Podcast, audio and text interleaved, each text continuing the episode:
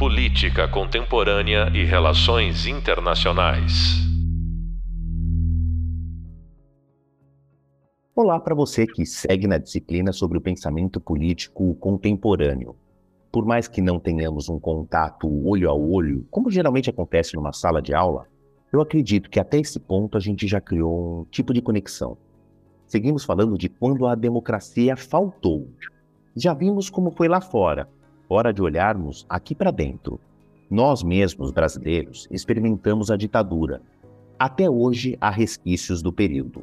Saibam, quando algo muito impactante acontece, impossível não deixar sequelas. É como um terremoto. Entre 31 de março e 1 de abril de 1964, um golpe militar pôs fim à Quarta República Brasileira. O então presidente João Goulart foi deposto sendo substituído por uma junta de oficiais das Forças Armadas que se alternaram no poder, fazendo o papel de chefe do executivo até meados da década de 80. Voltamos à trilha das liberdades individuais e o poder do povo em escolher quem o governa só perto dos anos de 1990. Passo fundamental para essa transição foi a Constituição de 1988. Parece distante, mas estamos falando de apenas uma geração, equivalente a 30 anos de democracia plena no Brasil. Eu mesmo, quem vos fala, nasci sob o regime militar. A minha infância foi sob o véu da não democracia.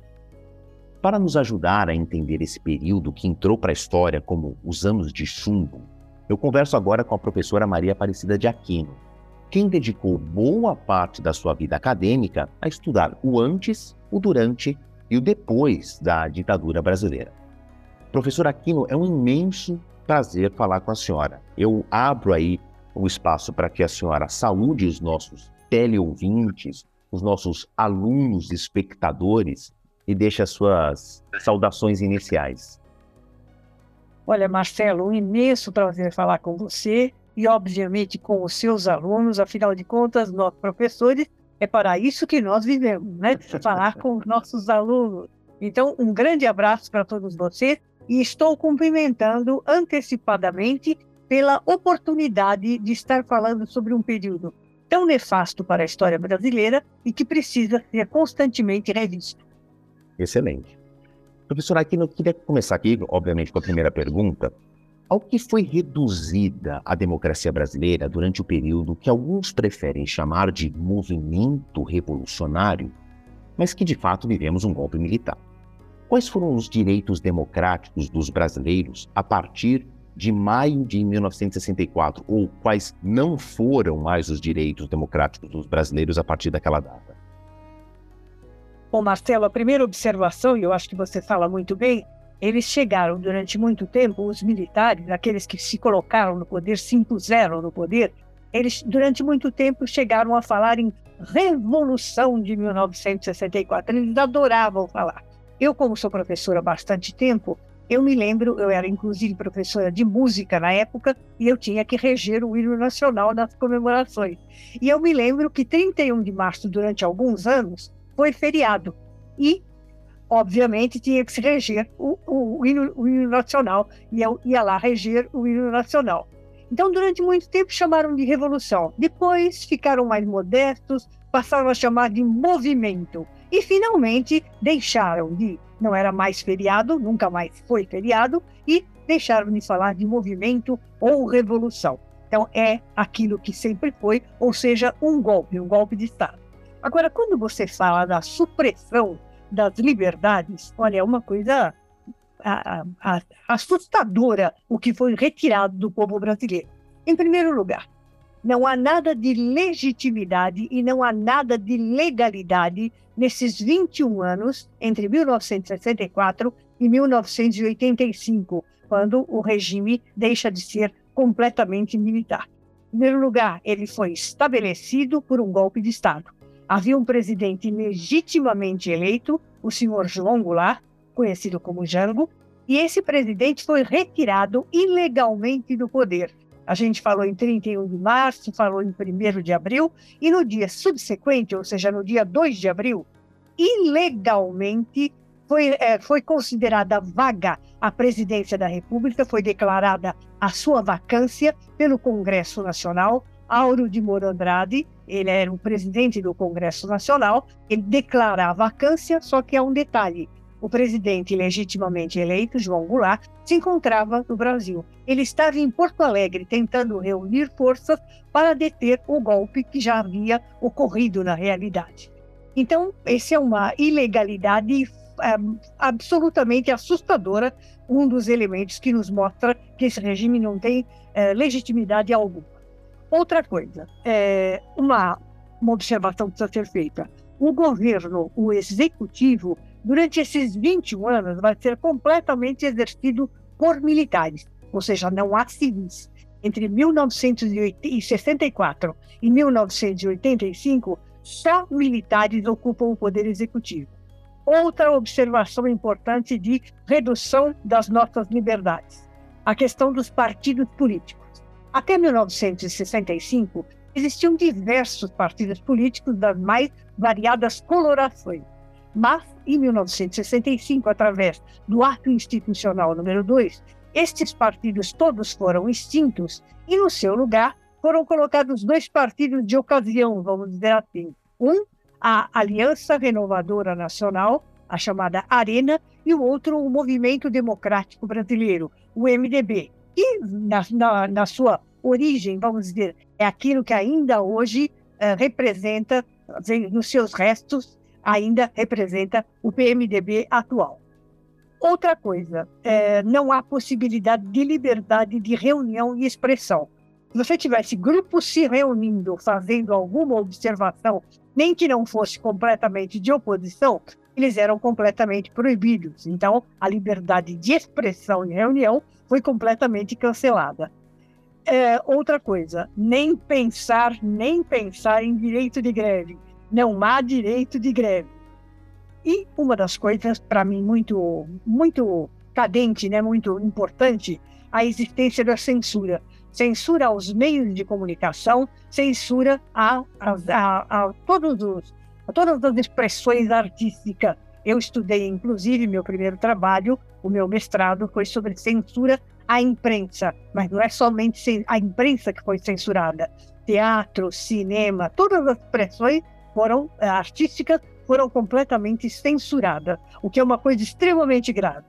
Outra coisa, a partir de 1968, com o terrível Ato Institucional número 5, nós teremos a inexistência de habeas corpus para as pessoas que eram prisioneiros políticos. O habeas corpus é o direito de se ver o corpo. Então, vamos imaginar, há um prisioneiro, esse prisioneiro tem um advogado constituído, e esse advogado constituído vai e diz assim: Eu quero ver essa pessoa, quero ver em que condições ela está.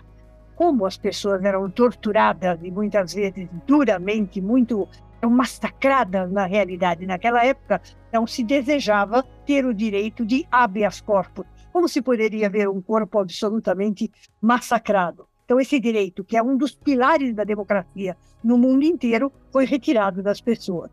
E uma questão extremamente grave, né, extremamente séria, é a questão da inexistência de eleições. Em primeiro lugar, para presidente da República, nem pensar. Nós sabemos que só houve a liberdade de escolha direta de presidente da República em 1989. Teoricamente, se pode dizer que o regime militar se extingue em 1985, quando um presidente civil vai passar a exercer o poder. Mas somente em 1989 as eleições diretas para a presidência da República foram liberadas. E não pense que é atinge somente presidentes, vai atingir também governadores e prefeitos. Mas depois a gente fala um pouco melhor dessa história. Mas a questão das eleições é outra das, é outra das liberdades que foram canceladas do povo brasileiro. Eu acredito, Marcelo, que eu falei de, eh, digamos assim, a maior parte da, das, das liberdades que foram canceladas. Mas depois, em outras questões, podemos ampliar esta, estas nossas observações iniciais. Claro que sim, se a senhora me permite só fazer uma extensão para que todo mundo entenda, eu acredito que estejamos falando, professora, com uma audiência majoritariamente jovem, que nasceu no século XXI, né, depois dos anos 2000, acho que vamos ter aí alunos ouvintes da década de 90, em que essa ditadura militar passou ali pelos livros do ensino médio, do ensino fundamental, mas um pouco distante da realidade. Eu queria só reforçar, calcar o lápis no que muito bem a professora Aquino falou, do ato institucional número 5, que a gente conhece pela abreviação o AI-5, vigorou por 10 anos. E olha, tinha outra coisa. O Congresso Nacional foi dissolvido, liberdades civis, como a professora falou, foram suprimidas e foi criado um código de processo penal com instituições militares que permitia que o exército brasileiro e a polícia prendessem é, pessoas que considerassem suspeitas. Mas assim, como é que você considera alguém suspeito? Ah, eu olhei, achei suspeito, recebi uma denúncia. Então, as pessoas eram muito comumente detidas e, como muito bem a professora falou do habeas corpus, sem qualquer impossibilidade de ação judicial a favor dessas pessoas. Então, quando a gente fala de direitos suprimidos, a censura, isso era muito presente e atingia todo tipo de pessoa, né? Alguém estava na rua, era visto um, meio estranhamente por um vizinho, esse vizinho ligava para a polícia, aquela pessoa era detida porque, entre aspas, do dia para a noite, num estalar de dedos, era considerada suspeita. Não é isso, professora? Sem dúvida alguma. E você falou, é, é, essa é a lógica da suspeição, né? Existem até trabalhos a respeito de se fala da lógica da suspeição. Mas é, você falou de uma coisa muito importante, que eu acho que é importante que o nosso público tenha conhecimento. Você falou de atos institucionais e nós citamos o famoso, tristemente famoso, ato institucional número 5, o AI-5 a gente precisa, a sua, o seu público precisa compreender o que, que é um ato institucional. Um ato institucional é alguma coisa que vem direto, é uma, é uma legislação que vem direto da presidência da República e que não passa absolutamente por nenhuma votação. Ou seja, ela não vai ser respaldada por pelo Congresso Nacional. Não há essa possibilidade de respaldo. Então, simplesmente ele é baixado e ele entra em vigor. E nós tivemos ao todo durante o regime militar de 64 a 85, 17 atos institucionais. Só para nós termos uma ideia, o ato institucional número 2 é aquele que cancelou, de 1965, e aquele que cancelou todos os partidos existentes e criou os famosos partidos de ocasião que citamos, o Arena e o MDB. E esse ato, esses atos institucionais, eles são, portanto, excrescência eles não existem na lei. Então, isso vem, inclusive, ainda respaldar aquilo que eu observei. Há uma ilegalidade, ilegitimidade total durante esses terríveis 21 anos. Então, é, e nós citamos aí, o AI-5 é realmente o mais, é, o mais duro. Mas uhum. cada um desses atos ia suprimindo aos poucos as liberdades das pessoas. E que é a coisa mais absurda que simplesmente você baixar um decreto, é como se fosse um decreto. Você baixa um decreto e, na realidade, ele entra em vigor a partir dessa data. E não precisa que ninguém avalize se ele deve ou não existir. Então, e disso se tratava. Existiram, portanto, 17 atos institucionais. Agora, professora, engana-se quem acha que a ditadura suprimiu apenas em direito ao voto para presidente. Né? A gente estava falando da ditadura, dos generais que se alternaram no poder. Então, parece que essa cúpula chegou só até o presidente da República. Mas não, né? As lideranças regionais permaneceram. Havia governadores, havia prefeitos, tinha até o Congresso. Mas como é que eram formadas estas lideranças? Quem que escolhia os agentes do executivo nos estados, nas prefeituras? Como é que foi a formação do Congresso nesse período? Olha, é, como nós observamos, o presidente indicado de cima e simplesmente uma junta militar resolvia que ia ser o presidente, e a partir daí nós teríamos, tivemos ao todo cinco presidentes, todos militares, todos generais, o primeiro deles um marechal, que é um título de honorífico, vamos dizer assim, né? Por bravura, por relevância, que é o Marechal Humberto de Alencar Castelo Branco, o primeiro dos presidentes militares. A partir daí, todos generais de quatro estrelas, na realidade, né? É, e nós temos, então, portanto, esse presidente que é indicado, vem de cima e não tem discussão, não tem conversa. Né? Em relação aos governadores, até 1965, os governadores eram eleitos. Mas aconteceu um pequeno probleminha. Em 1965 houve eleições para governadores, eleições diretas para governadores. E o regime militar, a ditadura, ficou muito descontente porque alguns de oposição foram eleitos contrariamente aos interesses do governo. Então, o que o governo vai fazer? A partir de 1965, decreta, portanto, que os governadores passam a ser indicados. E é, o que vai acontecer é que esta indicação vai de 1965 até 1982. Somente em 1982 é que foram liberadas as eleições diretas para governadores de estado. Basta lembrar, por exemplo, uh, Leonel Brizola foi eleito no Rio de Janeiro depois de uma imensa confusão e quase que uma tentativa golpista de impedir que ele assumisse. E nós tivemos aqui em São Paulo o governador Montoro, é, que foi eleito diretamente. Só para nós darmos esse exemplo. Ou seja, em 1982, o povo voltou a escolher. Para governadores, em 1982. Quanto às prefeituras, é o seguinte: é, desde 64, as capitais não tinham, desde 65, 1965, as capitais não tinham direito de escolher, ou seja, eram indicações. E no caso dos prefeitos, as indicações vinham pelos governadores. Não esquecer, acabamos de falar, os governadores eram indicados.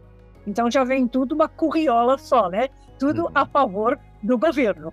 Então, a, a, das capitais, a partir de 65, não, não temos mais possibilidade de eleições de prefeitos, vem por indicação. E, a partir de 1968, foram decretadas cidades que eram consideradas áreas de segurança nacional, ou seja, é, cidades tão importantes que considerava-se de segurança nacional você escolher quem era o representante dessa cidade. Portanto, não se poderia eleger. E depois, com o passar do tempo, todas as cidades com acima de 200 mil habitantes, elas passaram também a não ter mais possibilidade de eleição. Quando é que isso foi revisto? Isso somente foi revisto em 1985. Por exemplo, basta lembrar em São Paulo, nós tivemos uma eleição direta em 1985, entre, basta lembrar, né? É, o, o senhor Jânio da Silva Quadros era candidato e o nosso Fernando Henrique Cardoso era também candidato. Fernando Henrique Cardoso era, digamos assim, uh, considerado quase eleito, né? Mas na realidade ele acabou perdendo a eleição por pouco, mas perdeu para o senhor Jânio da Silva Quadros. Então, só em 85 é que nós vamos ter essa liberação. Então, veja lá: presidente indicados, governadores indicados, prefeitos de grandes cidades e capitais e áreas de segurança nacional também indicados. Então, era assim que funcionava. É, você também nos fez uma pergunta em relação à questão do, do Congresso, né? O Congresso Nacional continuou funcionando, mas é bom que se lembre, é, durante toda a história brasileira, história republicana brasileira, nunca houve tantas cassações como nesse longo período de 21 anos. Ao todo, 168 cassações de deputados, só para nós termos uma ideia. Né? Então, logo em 1964, há uma leva muito grande, acho que cerca de 40 deputados vão ser cassados. Quem foram, quais foram os deputados que foram cassados? Aqueles que eram favoráveis ao governo de João Goulart, aqueles que eram favoráveis ao seu projeto de reformas de base, que era um projeto de reformulação praticamente de toda a realidade brasileira. Basta lembrar que um dos elementos mais importantes dessas reformas era a famosa, até hoje nunca alcançada, reforma agrária. Então, nós tínhamos reformas para praticamente todos os setores. Então, todos aqueles que eram favoráveis a João Goulart e todos aqueles que eram favoráveis ao seu projeto de reforma de base foram caçadas. E depois, em 1968, nós vamos ter uma leva muito grande também de cassações. Então, como eu disse a você, só de deputados, ao todo, somando esse período de 21 anos, nós temos cerca de 168 cassações. É uma coisa que é preciso que a gente observa, uh, os congressistas continuaram existindo com essas cassações que nós estamos sabendo congressistas, pero não muito, não? Quer dizer, não havia liberdade para que eles exercessem claramente a sua, a sua posição. E basta lembrar que nós tínhamos apenas dois partidos possíveis. Então não havia liberdade das pessoas se agremiarem em partidos diversos. Ou pertencia à Arena, considerada a favor do governo, ou pertencia ao MDB, que era considerado o partido de oposição. Deixa eu contar uma pequena anedota jornalística, né? Eu agrego aqui os meus conhecimentos da minha primeira profissão como jornalista e agora como professor de Relações Internacionais. Na eleição de 1985, como muito bem o professor Aquino lembrou, as pesquisas de opinião na época apontavam que Fernando Henrique Cardoso era quase que um prefeito eleito, ele era favorito, seguido por Jânio Quadros. O então jornal, então na época o jornal Estado de São Paulo, pediu para o Fernando Henrique Cardoso ir até a prefeitura, sentar na cadeira, para fazer uma foto que estamparia a capa do jornal, caso fosse realmente comprovada ou então que o resultado da apuração desse para Fernando Henrique Cardoso. A gente tem que pensar numa imprensa de 1985 em que os processos eram muito mais lentos do que são hoje, né? Não tinha celular com câmera. Então a produção de uma foto era tudo muito mais complicado, isso era feito com dias de antecedência. O jornal queria amanhecer no dia do resultado da eleição com a foto do prefeito, então, na capa ali do periódico. Para acelerar o processo, pediram para o Fernando Henrique ir até a prefeitura e sentar na cadeira deu Jânio Quadros. Primeiro ato de Jânio Quadros como prefeito foi chamar uma empresa de detetização para limpar a cadeira, que ele falou que ele não gostaria de sentar numa cadeira que já tivesse sido sentada dias antes pelo Fernando Henrique Cardoso. Posta esta anedota aqui, voltamos à nossa série de perguntas e respostas. Professora, falando sobre caça aos comunistas, né? O combate ao socialismo, ao comunismo, foi uma das justificativas para o golpe o movimento era realmente esse movimento comunista. Isso era verdade, era realmente ameaçador. Esses agentes teriam força de mudar os rumos do país ou foi apenas uma desculpa? É como nos Estados Unidos, né? Os Estados Unidos influenciaram o golpe aqui no Brasil, que havia nos Estados Unidos um certo marcatismo, né? O que, que esse marcatismo, esse movimento de caça aos comunistas nos Estados Unidos teve a ver com o processo aqui no Brasil? Olha, tem tudo a ver, mas vamos, vamos falar inicialmente uma pergunta que você faz que eu acho que é fundamental. O movimento dos comunistas era realmente ameaçador? Absolutamente. Uma coisa que a gente precisa saber. O Partido Comunista, é, naquele momento, durante a, a República de 1945 a 1964, ele, na realidade, ele só teve liberdade de atuação durante um ano, de 1946 até 1947. Em 1947, o Dutra, general Dutra, que era presidente após Getúlio Vargas, ele vai uh, cancelar a possibilidade do Partido Comunista exercer. Então, ele não existia como partido naquele momento. Óbvio que existiam pessoas agregadas na clandestinidade ao Partido Comunista. E existe uma coisa também que é importante que se diga: o governo João Goulart não perseguia comunista. E, digamos, ele tinha relações, algumas relações, com elementos do Partido Comunista. Não que ele fosse comunista, ele era um estancieiro riquíssimo, não tinha nada a ver com o comunismo, como se costuma dizer. Ele tinha uma proposta de abertura, de democratização para o Brasil através daquelas famosas reformas de base. Mas, na realidade, ele não, não tinha nada a ver com o comunismo. Então, quando você pergunta o movimento era realmente ameaçador, absolutamente não nós tínhamos grupos comunistas, nós tínhamos pessoas agregadas ao partido na clandestinidade. E, obviamente, algumas dessas pessoas poderiam exercer um certo, uma certa influência no regime, uma vez que o João Goulart era amigo de algumas delas e não fazia absolutamente perseguição aos comunistas. Né? É... Então, se eles, eles poderiam mudar os rumos do país, absolutamente não. Então, que isso foi uma desculpa, eu tenho clareza, tenho clareza total. É, e quando você fala a influência do macartismo, o, é, o macartismo é um, um, processo anterior, mas vai deixar marcas. E é, o anticomunismo nos Estados Unidos é muito forte. Eu até convido os seus alunos a assistirem, assistirem se caso não, virem, não viram ainda, um, um, um documentário, um filme documentário extremamente importante chamado Dia que Durou 21 Anos, que é dirigido pelo Camilo Tavares, que é filho do Flávio Tavares, que é um grande jornalista foi perseguido pelo regime militar, foi até colocado no exílio. Então, esse filme, O Dia que Durou 21 Anos, são os 21 anos do regime militar, é importantíssimo. E ali está claríssima, claríssima para quem quiser e não quiser ver. Não tem jeito de como você não enxergar, que é a força da influência norte-americana, estadunidense, dentro do regime militar, do golpe militar. Então, a articulação do golpe, muito bem montada, a partir da própria presidência da República, a partir, inclusive, do presidente John Gerald Kennedy. Então, John Gerald Kennedy, o anticomunista,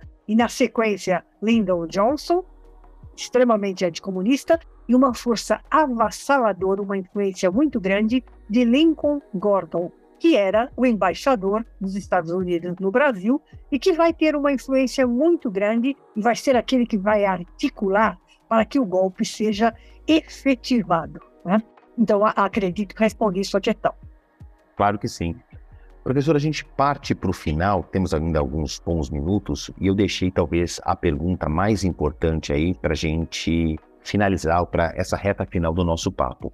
Quais as sequelas deixadas por esse período da ditadura militar? Hoje temos cicatrizes ou feridas abertas? Olha, eu sou nesse aspecto sou um pouquinho radical. Eu diria que nós temos feridas abertas. E a maior ferida que nós temos, enquanto não consertarmos, não há possibilidade de você dizer que há uma democracia total e completa no Brasil, é a questão do projeto de anistia, da lei de anistia. A famosa anistia negociada que anistiou ambos os lados, torturados e torturadores. É, uma, uma coisa complicada é a seguinte: como é que você vai anistiar os torturadores? Então, esse tipo de acerto é um acerto uh, danoso para a sociedade brasileira. E isso é que é responsável pelos, por esses movimentos golpistas e antidemocráticos que temos visto nos últimos tempos, infelizmente, e que alguns deles levantam cartazes dizendo assim: queremos a volta dos militares. No tempo dos militares é que era bom. Não teve nada de bom durante a ditadura militar brasileira. Nada pode sair de bom dentro de uma ditadura militar. Então, uh, nós, graças a essa lei de anistia, o projeto de anistia, nós acabamos por construir o que eu acho que é extremamente negativo, uma memória positiva do regime militar, como se ele tivesse sido bom.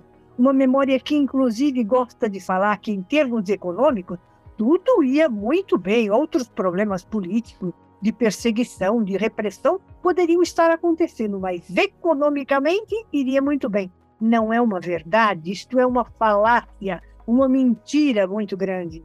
De 1968 a 1973, vivemos aquilo que era chamado de milagre econômico. Pergunto eu, que milagre é esse? Quem viveu a época sentiu alguma força desse milagre? O milagre talvez fosse para as camadas dominantes, como sempre na realidade. Mas nunca se pensou em fazer alguma coisa para distribuir esse milagre, caso ele existisse, para a maior parte da população brasileira. Então, uh, qual é a maior sequela do regime militar? é o fato de nós não termos construído uma memória verdadeira desse regime. Ele é um regime nocivo, é um regime negativo, foi extremamente é, danoso para a sociedade brasileira como um todo, e uh, o fato de nós termos essa memória que não é negativa do regime militar, se construiu essa memória positiva, inclusive pode ser visto como responsável por um conservadorismo aguçado de parcela uh, significativa da sociedade brasileira. Acabamos de sair de um período muito triste da história brasileira, o governo que antecedeu o governo do presidente Lula, o nosso atual governo. Então, naquele governo que antecedeu ao do presidente Lula, nós tivemos quatro anos de terror. Quatro anos em que, inclusive, este presidente, aquele senhor que deixou o poder há algum tempinho, costumava dizer que o seu herói era quem? Carlos Alberto Brilhante Ustra.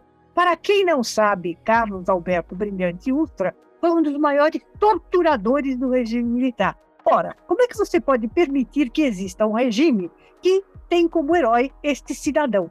E um regime começou, um senhor que chega ao poder e começou dizendo: ah, para governar o Brasil é preciso matar inicialmente 30 mil pessoas. O que é isso? Este cidadão foi eleito e foi escolhido por parcela muito importante da população, que mostrou um caráter terrível de conservadorismo. Então, boa parte desse conservadorismo ele é, se deve, inclusive, a essa memória que não é negativa do regime militar e que nós precisamos urgentemente, é, digamos assim, consertar, né? É, então, uma coisa que eu acho que é, já passou da hora, nós precisamos fazer, é rever o projeto de anistia. Não pensem aqui, os seus, é, os seus ouvintes, os seus alunos, nossos queridos, que é, vocês estão frente a uma pessoa que é vingativa. Não se trata de vingança, se trata de justiça. A justiça precisa ser feita. Quando se fala anistia a torturados e a torturadores, os torturados foram torturados, né? Então, quando você diz assim, vamos anistiá-los, tá certo, vamos anistiá-los. Mas anistiar torturador como? Em que circunstância? Por quê? Qual é a condição? Se você faz isso, você mancha definitivamente, indelevelmente, a memória do país. Então, eu diria que talvez a, a coisa mais triste é, essa não punição aos culpados, que é responsável, como eu acabei de dizer, por criar uma memória positiva do regime militar e por ampliar o conservadorismo que já é latente na sociedade brasileira. É preciso extirpar isso como todo. Eu sou extremamente favorável a uma revisão da lei da anistia e a uma culpabilização. Eu não estou querendo que eles sejam presos, torturados e mortos, como fizeram com os nossos é, que foram presos, torturados e mortos. Eu estou dizendo que para eles se deve a justiça. Então é preciso que quem cometeu os crimes, quem prendeu, quem torturou, quem mandou matar, seja devidamente julgado pela justiça. Professora Aquina, a senhora abre uma porta, deixa eu passar por esse corredor, só para identificar uns fatos aos nossos alunos, ouvintes aqui, que são considerados no Brasil é, crimes hediondos a tortura, o tráfico de drogas, o terrorismo e o homicídio doloso, quando há intenção de matar. Crime hediondo, de acordo com a nossa Constituição, com o nosso Código Penal, são crimes que não prescrevem. Eles podem ser julgados anos ou décadas depois. Vou fazer uma primeira comparação grosseira, como aconteceram com os tribunais de Nuremberg depois da Segunda Guerra Mundial, em que os nazistas foram procurados e julgados. Existem julgamentos até hoje, depois de 80 anos com o final do regime nazista. Essa é uma comparação grosseira, assumo. Mas uma comparação muito próxima nós temos é com a Argentina, que a Argentina também teve uma ditadura sangrenta, muito perseguidora e que até hoje busca e tenta julgar os tais torturadores. Não houve anistia no caso da Argentina. Professora, como é que a gente chega perto dos nossos hermanos nesse sentido, hein? Costuma-se fazer uma comparação entre os regimes militares. Na época existiam alguns regimes militares muito parecidos e que foram é, que chegou ao poder através de golpes, como no caso do Brasil. Então, nós temos o Brasil, nós temos a Argentina, nós temos o Uruguai e nós temos o Chile.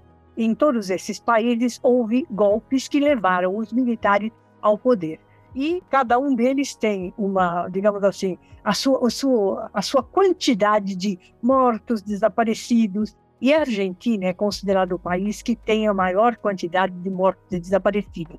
É, as médias dizem o seguinte: entre 9 mil e 30 mil mortos e desaparecidos.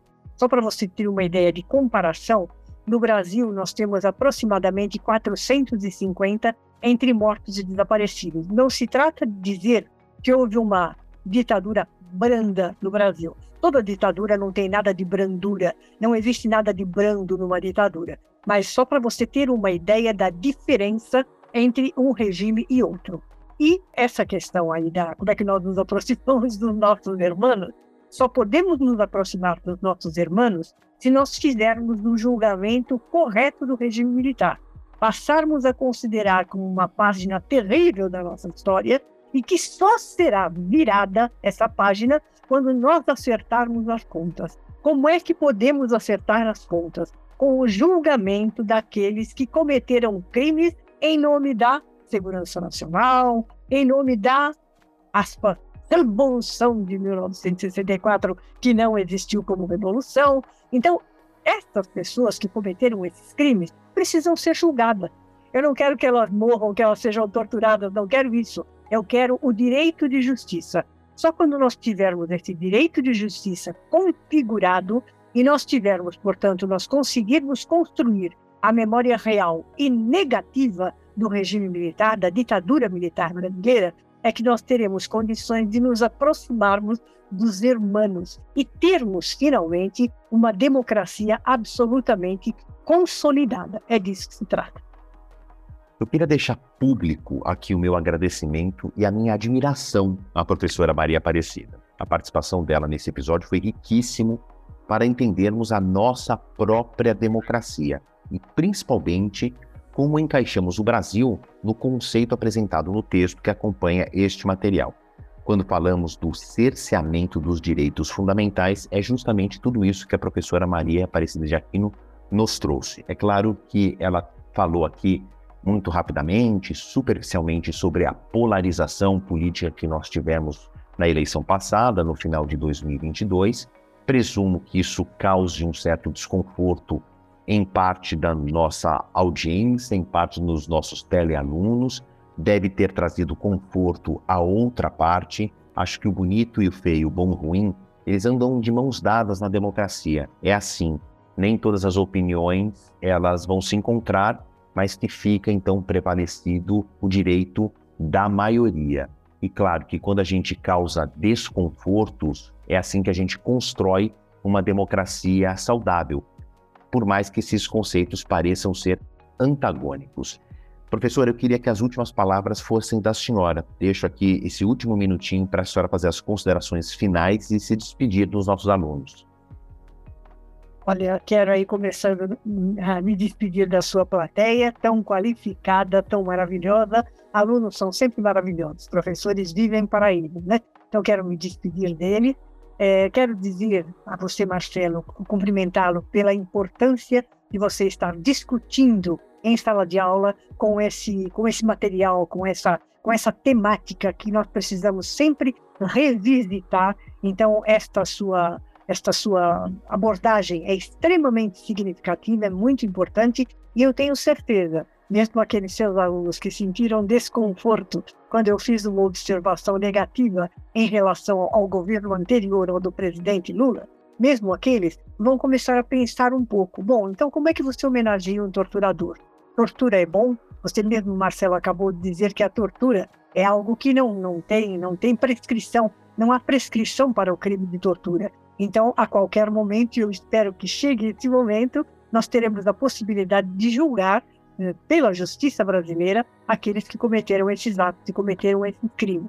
Então, eu queria parabenizar, queria dizer que fico muito satisfeita de poder estar contribuindo, mesmo que pouco, em relação ao estudo desse período, que precisa ser muito, muito, muito estudado, cada vez mais, para que a gente construa uma história muito segura, muito verdadeira, do Brasil. O que nos falta ainda? Nós temos uma história, é, alguns dizem, os historiadores são às vezes metidos, né? E costumam dizer que esta é a história dos vencedores.